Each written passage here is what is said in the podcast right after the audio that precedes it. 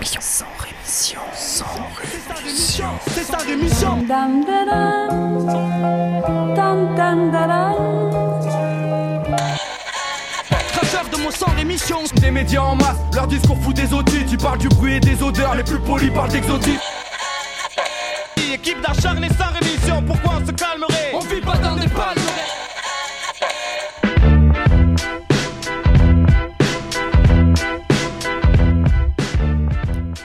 Bonjour à toutes et bonjour à tous et bienvenue dans Sans Rémission pour cette 17e émission. Sans Rémission, c'est un journal d'information hebdomadaire un peu spécial où j'essaye de vous proposer une vision de l'actualité à travers un prisme un peu spécial, à savoir le mien.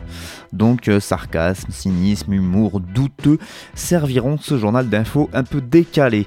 Cette semaine, on ira au Proche-Orient, au Honduras, au Japon et au Kurdistan. Et en France, il sera question d'export de pesticides interdits, de la violente politique migratoire du gouvernement Macron et un petit peu de colibri pour faire plaisir. Mais avant de parler de tout ça, comme d'habitude, je vais éviter de vous parler de tout un tas de choses, soit parce que les autres médias vous en parlent déjà bien assez, soit parce que je n'aurai pas le temps. Évidemment, l'exhaustivité dans les médias ne peut être qu'un mensonge.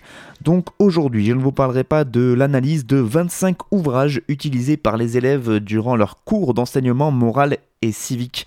Vous savez, c'est la discipline qui a remplacé euh, l'éducation civique dans les collèges et dans les euh, lycées. Donc, euh, analyse de 25 ouvrages faits par le Centre Hubertine Auclair, qui est un organisme francilien pour l'égalité entre les femmes et les hommes. Cette étude intitulée Quelle place pour l'égalité femmes-hommes dans les manuels d'enseignement moral et civique? déplore évidemment un fort déséquilibre numérique dans la représentation des sexes au sein des livres pour les élèves du collège et du lycée. Ceci explique sûrement cela. Pas un mot non plus sur le mouvement des surveillants de prison, donc le mouvement qui continue et s'intensifie, en tout cas au moment où j'enregistre cette émission. Peut-être que même au moment où vous l'écouterez, eh bien une solution aura été trouvée, il y aura plus de mouvement, mais en tout cas pour l'instant, au moment où je parle, c'est 27 établissements pénitentiaires qui sont totalement bloqués et au moins 130 touchés par ce mouvement de contestation. Afin de reprendre immédiatement le dialogue et de trouver une issue à la situation, la ministre de la Justice, Nicole Belloubet, devait recevoir lundi dernier les syndicats, et donc je ne sais pas euh, au moment où j'enregistre s'ils ont trouvé une fameuse issue. Ce qui est sûr, et peu importe d'à quel moment je parle, c'est que c'est surtout de l'autre côté des barreaux que la souffrance est la plus importante, et ça, on me l'enlèvera pas de la tête.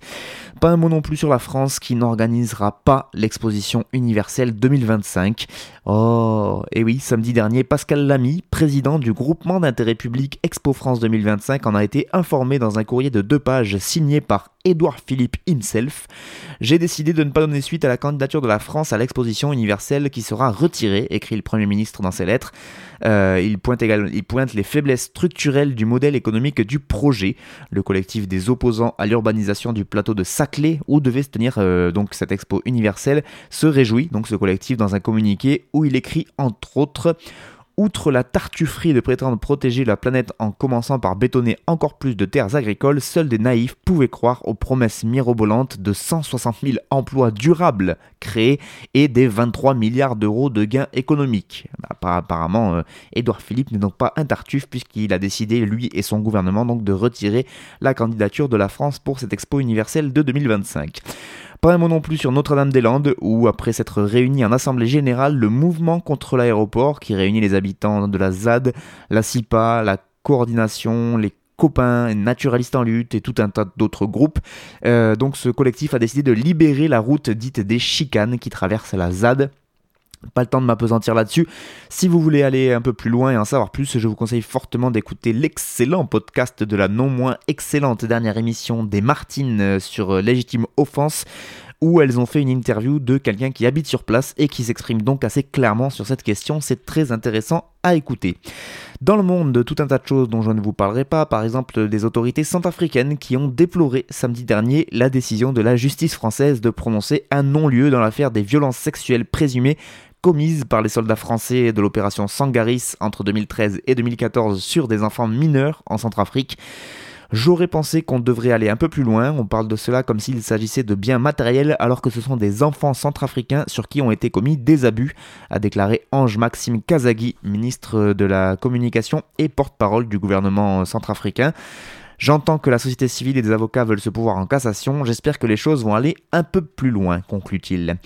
Pas non plus sur le Mexique et le rapport publié par Amnesty International mardi dernier, rapport qui rend public une liste de graves violations du droit d'asile par le Mexique, euh, menaçant les 500 000 clandestins qui franchissent chaque année la frontière sud du pays pour se rendre aux États-Unis. Basé, sur le témoignage de 500 centra-américains, le rapport d'Amnesty International assure que l'Institut migratoire mexicain viole systématiquement le principe international de non-refoulement qui interdit l'expulsion d'un demandeur d'asile vers un autre État où sa vie est en danger. Pas un mot non plus sur ce nouveau rapport de l'organisation Oxfam, ils font le même chaque année, qui constate que 1% de la population mondiale s'est approprié 82% du surplus des richesses en 2017, et que donc le nombre de milliardaires a connu l'année dernière sa plus forte hausse de l'histoire. Voilà, Ouh, les méchants RSA, c'était les méchants demandeurs d'emploi. Je ne vous parlerai pas non plus de la marée noire provoquée par le naufrage d'un pétrolier en mer de Chine orientale, cette marée noire qui a triplé de taille en l'espace de 4 jours et qui couvre désormais à l'heure où j'enregistre l'émission plus de 300 km selon les chiffres du gouvernement chinois, tout le monde a l'air de principalement s'en contrefoutre. Enfin, pas un mot sur ce pays si sûr euh, qui est l'Afghanistan, pays si sûr au point que la France se permet d'expulser des demandeurs d'asile afghans sous prétexte que leur pays et donc un pays euh, tranquille, eh bien sachez que les talibans ont à nouveau frappé à Kaboul euh, le week-end dernier. Euh, ils ont frappé à l'hôtel intercontinental. Un commando s'est introduit dans l'hôtel de luxe et a déclenché une explosion avant d'ouvrir le feu au hasard sur les personnes présentes dans l'hôtel. Un assaut qui a quand même duré près de 12 heures et qui, selon un bilan provisoire, aurait fait au moins 18 morts, dont 14 étrangers, selon, les, euh, selon le porte-parole du ministère de l'Intérieur afghan. La situation est grave. Les discours pacifiques ne suffisent pas. On connaît les crimes, le réchauffement climatique est une réalité. On sait que les lobbyistes ont acheté Washington, on a vu l'effondrement de la bulle financière, mais on continue à imprimer de la monnaie pour retarder l'inéluctable. Dans 50 ans ou même avant, tout sera terminé. Nous sommes de plus en plus nombreux sur la planète et il y a de moins en moins de nourriture, d'eau et de pétrole. Dans une centaine d'années, il n'y aura plus de guerre du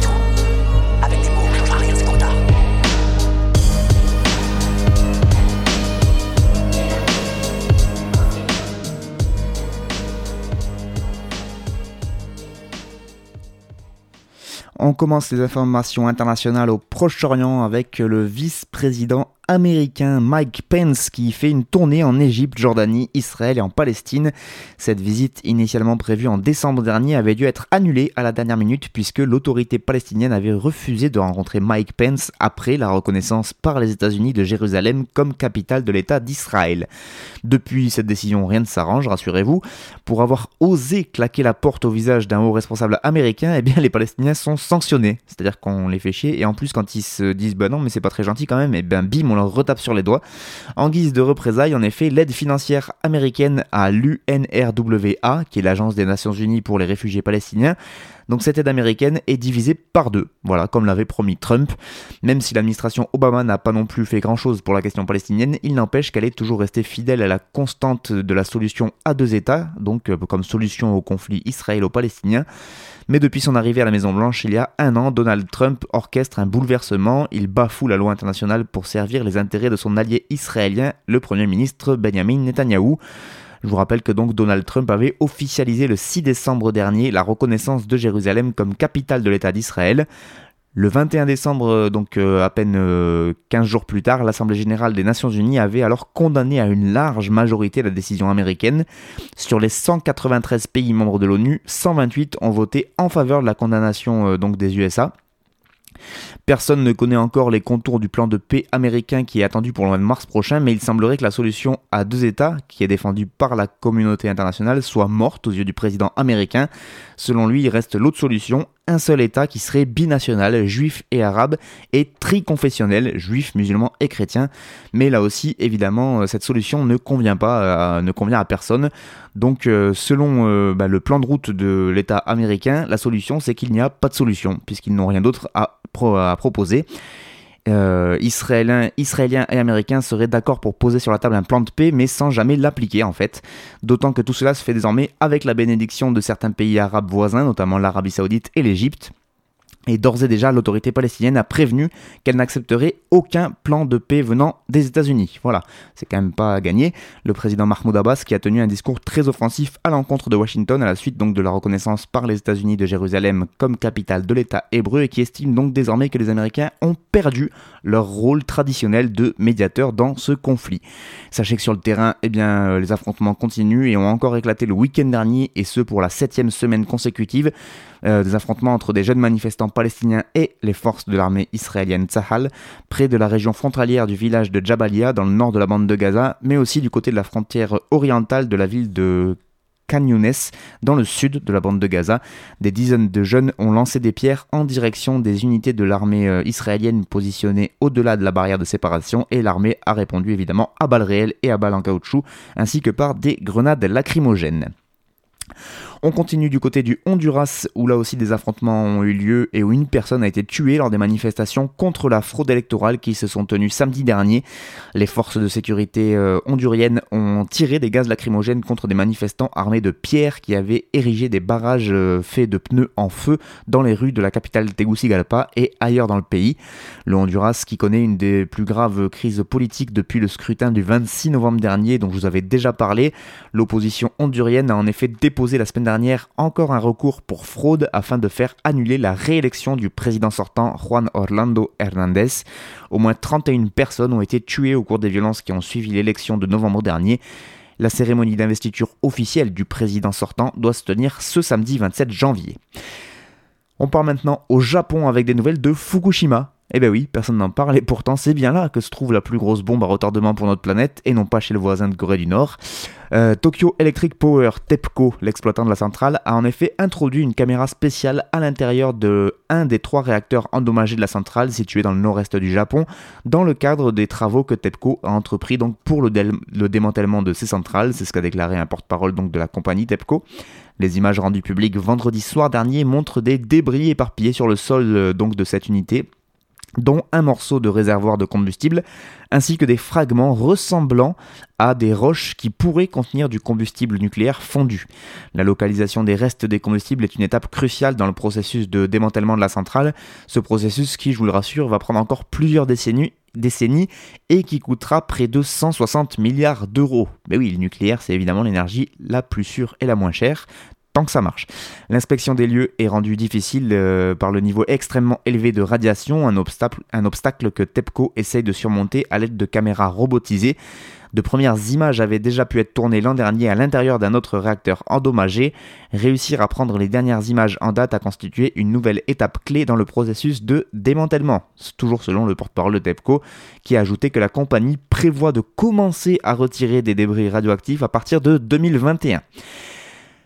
On finit cette page internationale au Kurdistan syrien, enfin en Turquie quoi, euh, avec l'intervention militaire turque dans le nord de la Syrie, la région d'Afrin plus précisément, qui est l'un des fiefs des Kurdes de Syrie, donc qui est visé par une opération militaire turque baptisée Rameau d'Olivier, comme c'est poétique. Pour Ankara, l'organisation euh, politico-militaire qui organise ce territoire proche de la frontière turque est un mouvement terroriste, comme la plupart des mouvements kurdes de toute façon, hein, qu'ils soient militaires ou pas. Selon les médias turcs, l'armée progresse en territoire syrien où une dizaine de positions euh, des miliciens kurdes ont déjà été détruites. Ankara qui assure que son intervention sera de courte durée.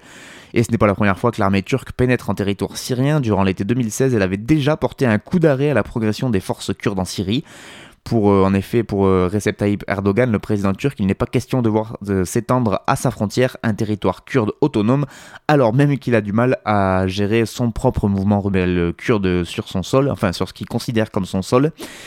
Et donc aujourd'hui, c'était l'enclave de Afrin qui est visée, sans opposition apparente des États-Unis et de la Russie qui laisse faire la Turquie assez allègrement. Euh, la Turquie ne fera pas marche arrière dans son offensive contre cette milice kurde dans le nord de la Syrie, c'est ce qu'a déclaré le président Recep Tayyip Erdogan lundi dernier, qui parle même, euh, donc euh, toujours dans la même déclaration, d'une offensive lancée en accord avec la Russie. les Kurdes qui se sont battus contre l'État islamique doivent être très contents de voir que bah, maintenant on leur tourne assez facilement le dos. Au niveau international, la France a quand même appelé Ankara à mettre fin à son offensive et demandé une réunion d'urgence du Conseil de sécurité de l'ONU. Euh, c'est vraiment le moins qu'ils puissent faire. Dans un communiqué, les Kurdes de Syrie, eux, ont euh, estimé que l'offensive de la Turquie contre, leur enclave d'Afrin était un soutien clair au groupe État islamique. Eh bien oui. Et je vous rappelle que pour avoir de bonnes informations sur euh, la question kurde et qui ne soit pas un peu tronqué par le prisme des médias occidentaux. Euh, il y a un très bon site qui s'appelle Kedistan, Kedistan même K-E-D-I-S-T-A-N, qui est très très bien écrit et qui parle beaucoup mieux de la question kurde que la plupart des médias traditionnels. C'est ça la beauté de la musique. Ne, ne pas te l'enlever. Vous n'avez jamais ressenti ça avec la musique On en a besoin pour ne pas oublier. Oublier. Ne pas oublier qu'il y a des endroits dans le monde qui ne sont pas faits de murs de pierre, qu'il y a quelque chose en nous qu'ils ne peuvent atteindre, qu'ils ne peuvent toucher, qui est à vous. Et de quoi tu parles L'espoir. L'espoir. Laisse-moi te dire quelque chose. L'espoir, c'est dangereux. L'espoir peut rendre un homme fou.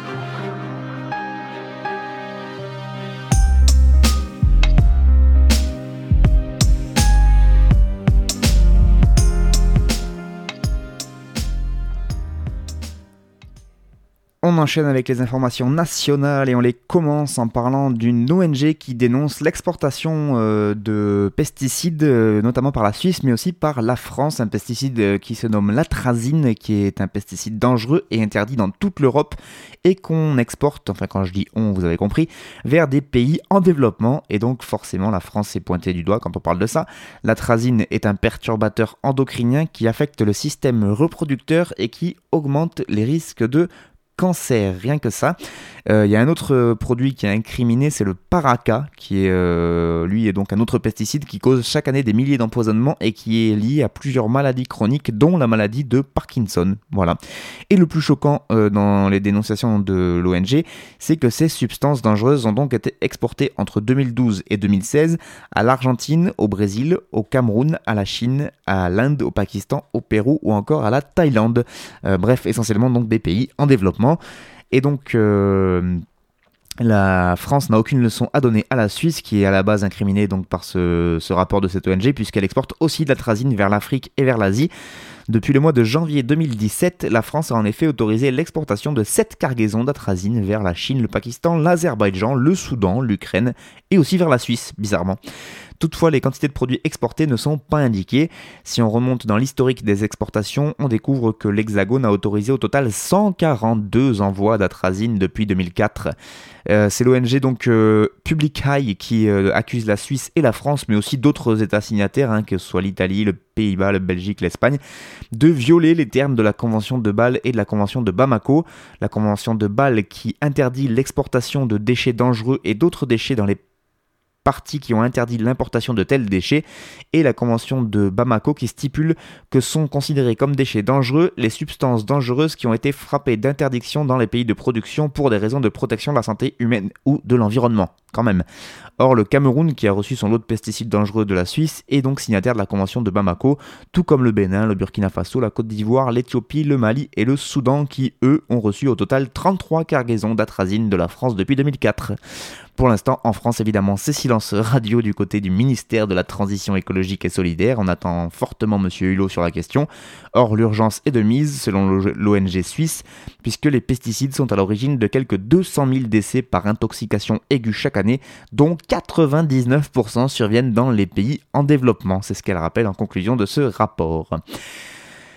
On continue avec la politique migratoire du gouvernement qui elle aussi continue et de plus en plus implacable, égard à ceux qui s'y opposent.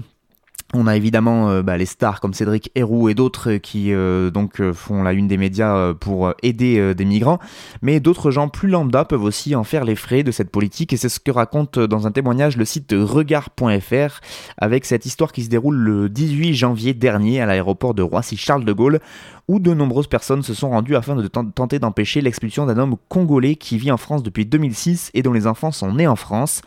Un jeune militant présent sur place raconte Nous avons commencé à discuter dans l'aéroport pour sensibiliser les passagers afin qu'ils puissent s'opposer à cette déportation forcée. La police des frontières, euh, en a, repéré certains d'entre nous au sein de notre groupe pour les emmener directement au poste, ce qui est assez rare. Après avoir échangé quelques numéros avec ces futurs passagers, donc ces euh, militants ont reçu plusieurs coups de téléphone, dont celui d'une passagère qui leur explique la mobilisation euh, de nombreuses personnes au sein du vol pour empêcher la déportation de cet homme. Et donc ce militant raconte Il y avait des cris, beaucoup de monde refusait de s'asseoir. La dame nous expliquait par téléphone que la police les traitait comme des animaux. Ils en seraient venus à menacer les passagers qui étaient pourtant dans une complète légalité de les poursuivre en justice s'ils ne coopéraient pas les policiers qui étaient vêtus pardon, de boucliers anti-émeutes, ce qui est quand même plutôt inhabituel pour ce genre d'opération. Euh, on apprend donc que l'homme congolais crie, pleure et proteste. Les gens ne pouvaient pas s'approcher, certains passagers ont expliqué qu'il euh, était empêché de parler, voire étouffé par plusieurs policiers. Et comme souvent, les passagers sortent alors leur portable afin de filmer la police dans leurs actes, ce qui reste évidemment légal. Et donc là, les forces de l'ordre ont tenté de supprimer les vidéos, de confisquer les portables et ont menacé donc euh, les propriétaires de ces mêmes portables. Certaines vidéos euh, euh, sont quand même parvenues jusqu'au collectif d'aide aux migrants et elles sont très explicites. Puis on, on, leur a annoncé que plusieurs personnes avaient été débarquées de l'avion carrément pour permettre au vol de partir. La passagère avec laquelle nous étions en contact nous a expliqué qu'il dirigeait des bombes lacrymogènes vers des passagers dans l'avion qui avaient notamment à son bord l'avion des enfants et des personnes âgées, toujours donc selon ce témoin qui est membre de ce collectif de soutien aux migrants. Puis c'est au tour de l'équipage de vol d'être remplacé une heure avant le début du, une heure avant le vol. Selon un autre militant, ce nouvel épisode est la preuve du durcissement de la politique d'expulsion et d'une politique de chiffres qui a cours depuis plusieurs mois. Quant à la confiscation des portables, les violences et les débarquements de, de passagers protestataires, selon toujours ce même témoin, c'est du classique. Les cas de brutalité et de violence sont extrêmement nombreux, mais euh, ont un peu de mal à faire réagir les médias, les associations et la classe politique. Toujours dans le même article, et donc le même témoin déclare Il y a des personnes à qui l'on met des casques de boxe, que l'on pique pour les endormir ou que l'on gave de somnifères pour qu'ils ne résistent pas. Il y a aussi des passages à tabac, des étouffements, des ceintures pour les maintenir. Des exemples parfois difficiles à prouver en raison justement de la suppression des vidéos ou de la peur des poursuites par ceux qui filment. Des exemples tragiques et inhumains qui se heurtent pourtant à de multiples protestations et de réactions solidaires de la part des passagers, surtout sur les vols en direction de l'Afrique et du Moyen-Orient. Bizarrement, dans les vols intra-européens, les gens ont un peu plus de mal à se mobiliser. Et donc jeudi 18 janvier dernier, les menaces et les violences auront eu raison de la mobilisation au sein du vol. Maintenus au sol pendant plusieurs heures sans pouvoir sortir, certains passagers auraient fait également des malaises Évidemment, les gens finissent par craquer, déclare le militant du collectif. L'avion aura été donc retardé de plusieurs heures, mais sera finalement parti avec le jeune Congolais à son bord. Alors que les expulsions se multiplient à raison de 4 ou 5 par jour dans certains centres de rétention pleins à craquer en raison de l'augmentation de l'arrestation des euh, migrants sans papier, les nouvelles circulaires de Gérard Collomb ne vont faire qu'empirer la situation, selon le militant. Une situation qui invite également à interroger sur le rôle de la compagnie Air France en contrat avec l'État. Et pour le moment, la compagnie se mure dans un silence complice. Et puisqu'on parle de business fait grâce aux migrants, sachez qu'aussi on peut aller du côté du Calaisie, donc euh, direction Calais, puisque là aussi la situation fait au moins quelques heureux.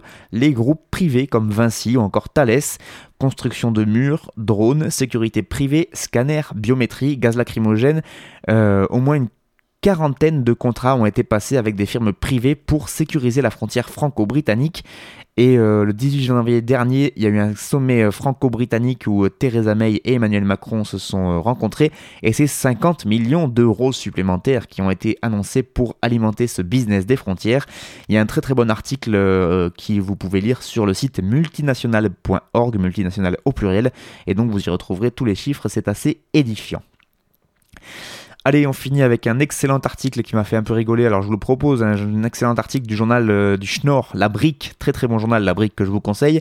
Et euh, je vais pas vous lire en intégralité, c'est bien dommage, mais il est très très long et euh, il ne reste que plus que peu de temps.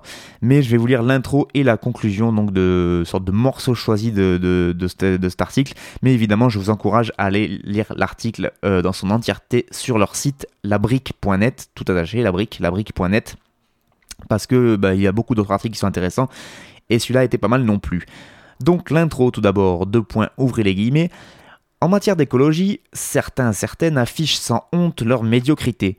Par exemple, Cyril Dion, réalisateur avec Mélanie Laurent du film Demain, mais aussi fondateur du mouvement L'Écolibri et de la revue Kaizen. Profitant de sa campagne promotionnelle qui passait près de chez nous en octobre dernier, on a voulu débattre avec lui des fameux colibris et de sa vision de l'écologie. Pour le développement, donc je vous laisse lire l'article, voir comment la rencontre s'est passée avec euh, entre Cyril Dion, comment ne s'est pas passé la rencontre d'ailleurs entre Cyril Dion et les journalistes du journal La Brique. Et donc je finis avec la conclusion de leur article, euh, deux points, rouvrez les guillemets. Donc ils parlent qu'ils viennent d'avoir un échange assez euh, succinct, on va dire, avec Cyril Dion, et donc ils partent là-dessus. Deux points, ouvrez les guillemets, je cite. En tout cas, cet échange lapidaire avec Cyril Dion nous aura assuré de l'écart qui nous sépare de la pensée des colibris, pour qui prime la transformation de soi sur la transformation de la société. En témoigne cette analyse politique de Cyril Dion lui-même, reprise dans une enquête de Mediapart, et donc là on cite Cyril Dion. Il existe une conception de la politique héritière des mouvements et des luttes. L'échec des luttes d'hier, c'est d'avoir cru que l'on pourrait construire un système collectif qui allait marcher pour tout le monde.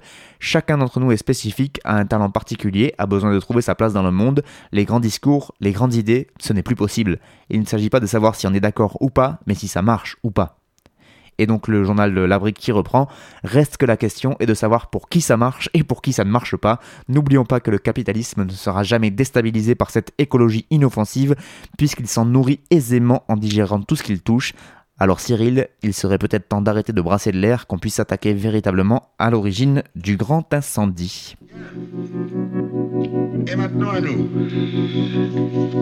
L'année dernière, on a battu des records. Oui, mais les égalerait cette année. Bien. Messieurs, il ne reste plus qu'à vous remercier de votre attention. De votre attention.